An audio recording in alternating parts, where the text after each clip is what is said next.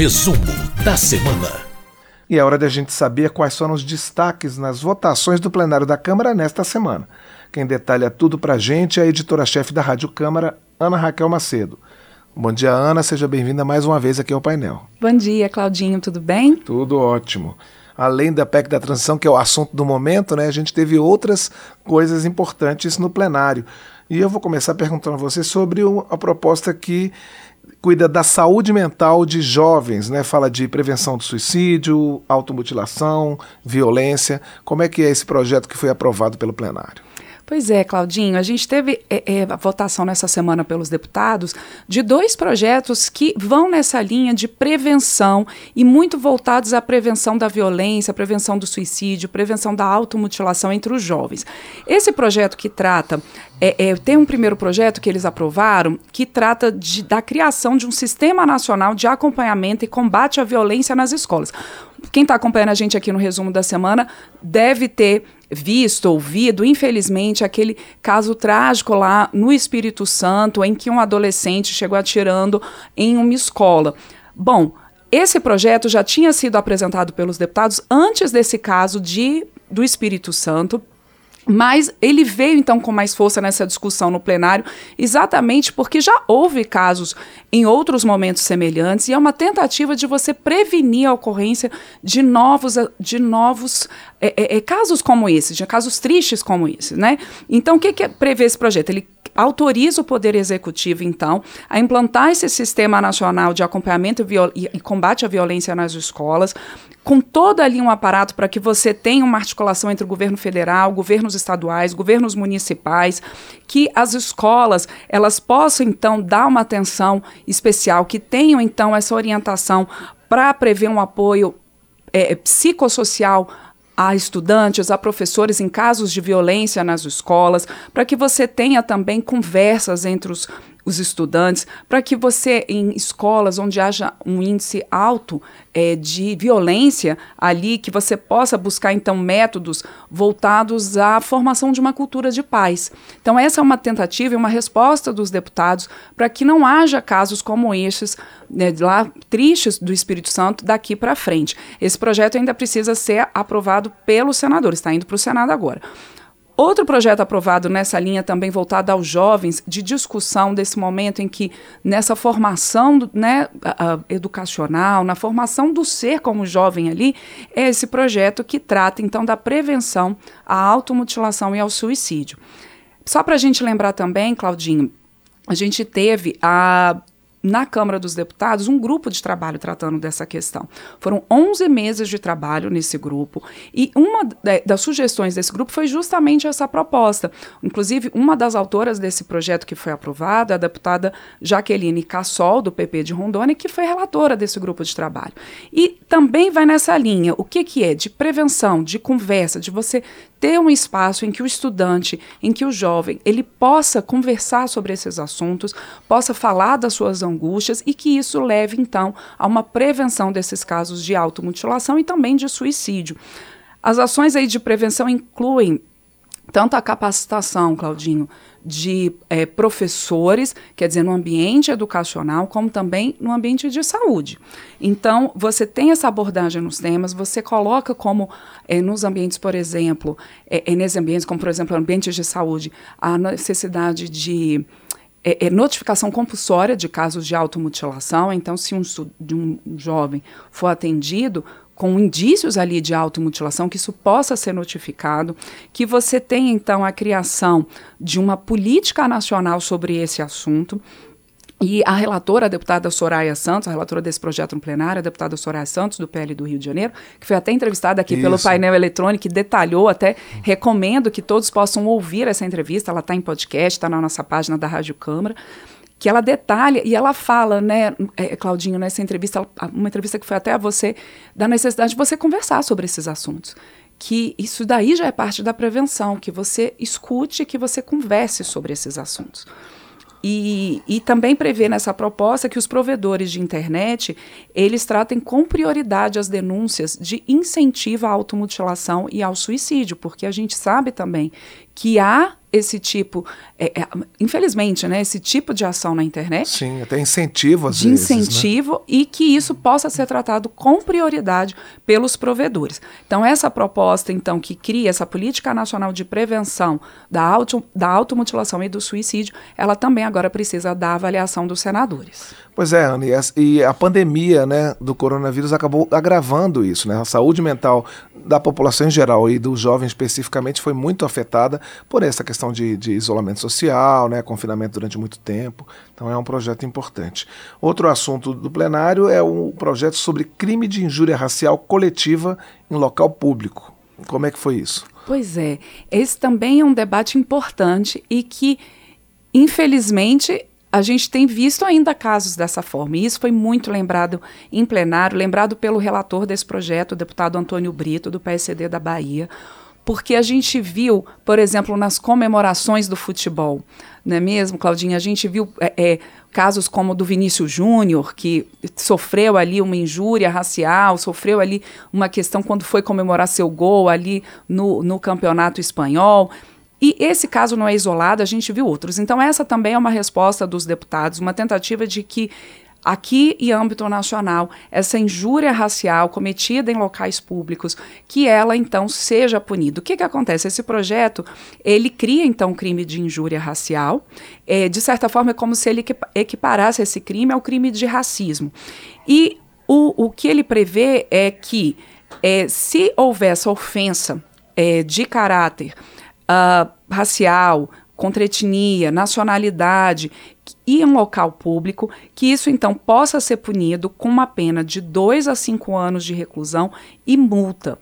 Hoje esse crime ele já está previsto no Código Penal, a injúria racial, mas sem considerar esse local público como agravante, sem fazer de certa forma essa equiparação. Então cria realmente esse um crime separado ali da injúria racial, por isso essa equiparação ao racismo. Essa é uma proposta que ela já tinha sido avaliada pelos deputados, ela foi para o Senado, o Senado tornou esse texto ainda mais rígido e agora, no retorno aos deputados, os parlamentares concordaram com essas modificações feitas pelo Senado, aprovaram essas modificações.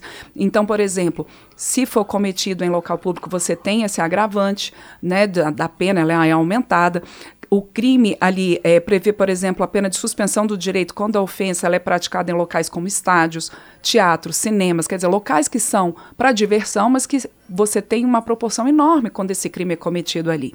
E também prevê a pena para o racismo religioso e para o racismo praticado por servidor público, por funcionário público.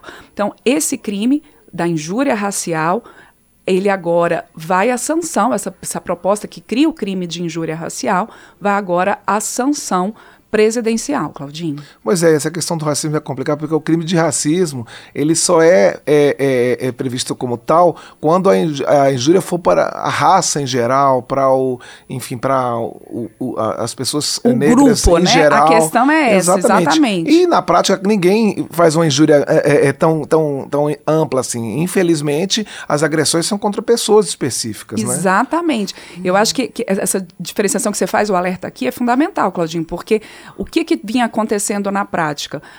Às vezes, não uma ofensa não era enquadrada como racismo, que é um crime inafiançável, que é um crime imprescritível, quer dizer, não tem prazo para você fazer a denúncia ali, e era enquadrado como injúria. E aí mais difícil né, da punição e tudo mais. Então agora não, agora essa proposta exatamente cria o crime de injúria racial e com essa possibilidade de uma punição mais severa.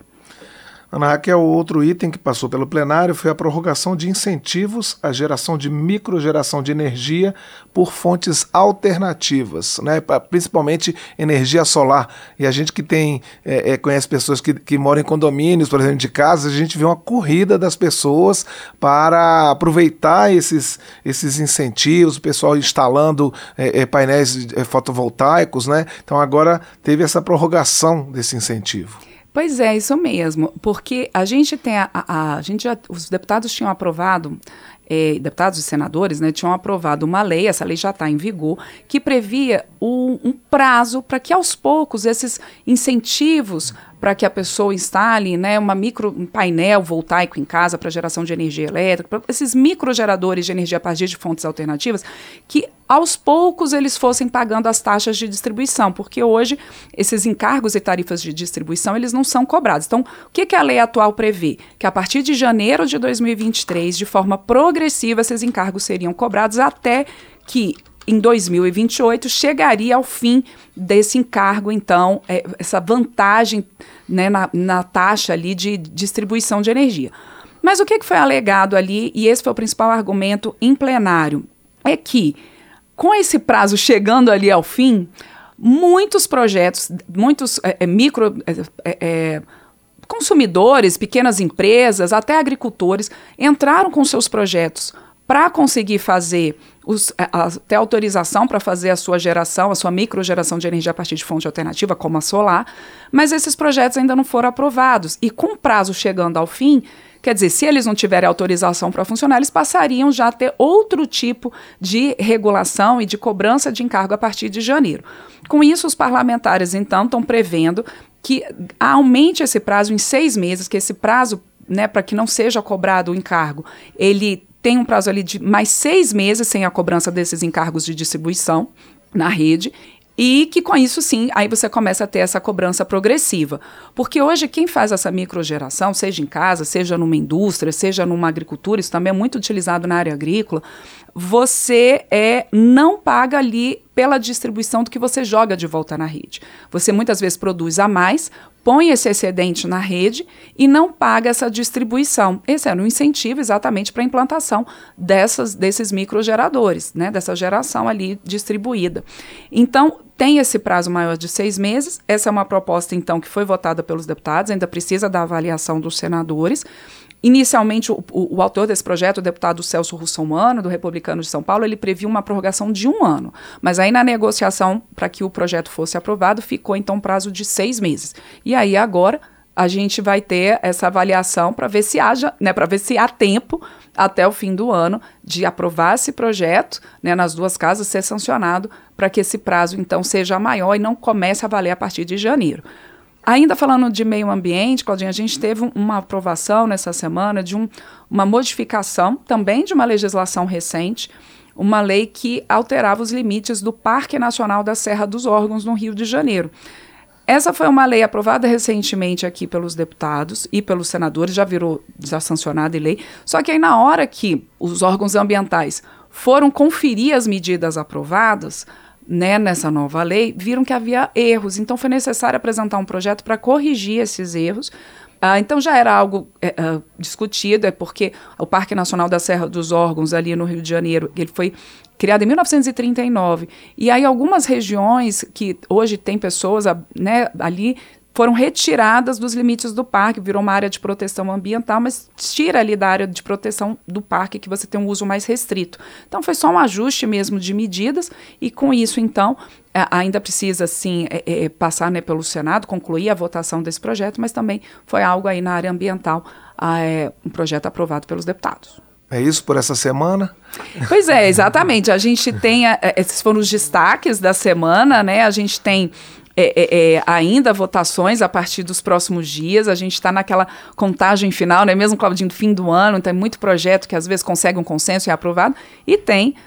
Uh, os deputados ainda precisam aprovar a PEC da transição, que acabou de ser aprovada pelo Senado, é uma tarefa para os próximos dias, e o próprio orçamento, né? Os deputados e senadores também têm que se debruçar sobre o orçamento do ano que vem. Ana Raquel Macedo, editora-chefe da Rádio Câmara, muito obrigado pela sua participação aqui no painel eletrônico.